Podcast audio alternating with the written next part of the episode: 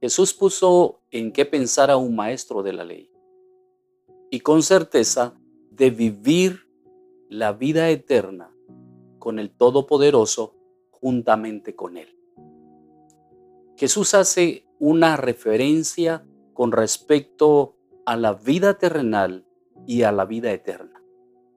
En Juan 3, versículo 3 y 5 dice, Respondió Jesús y le dijo, De cierto, de cierto te digo, que el que no naciere de nuevo no puede ver el reino de Dios.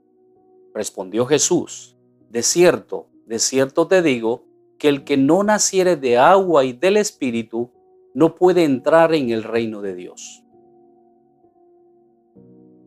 Nicodemo se encuentra en la deriva de su creencia, maestro de la ley y con falta de entendimiento. Su religión lo hace pensar algo no está bien.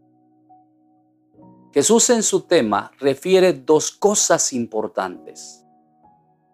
Número uno, bautismo en agua.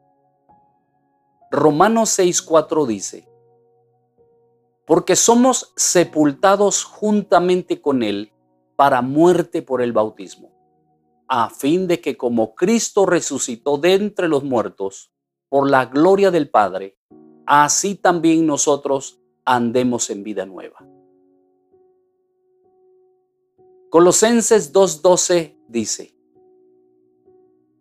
sepultados con Él en el bautismo, en el cual fuisteis también resucitados con Él, mediante la fe en el poder de Dios que le levantó de los muertos.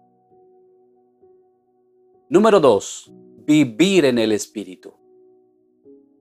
Romanos 8, 6 y 8 dice, porque el ocuparse de la carne es muerte, pero el ocuparse del Espíritu es vida y paz. Y los que viven según la carne no pueden agradar a Dios. Nacer de nuevo no se trata de cuántos años te has congregado, de asistir todos los domingos al servicio o cantar bonito, trabajar mucho para la obra de Dios. Nacer de nuevo es abandonar el pecado, vivir para el Señor. Te pregunto a ti, ¿ya naciste de nuevo? ¿Abandonaste el pecado o aún vives en él?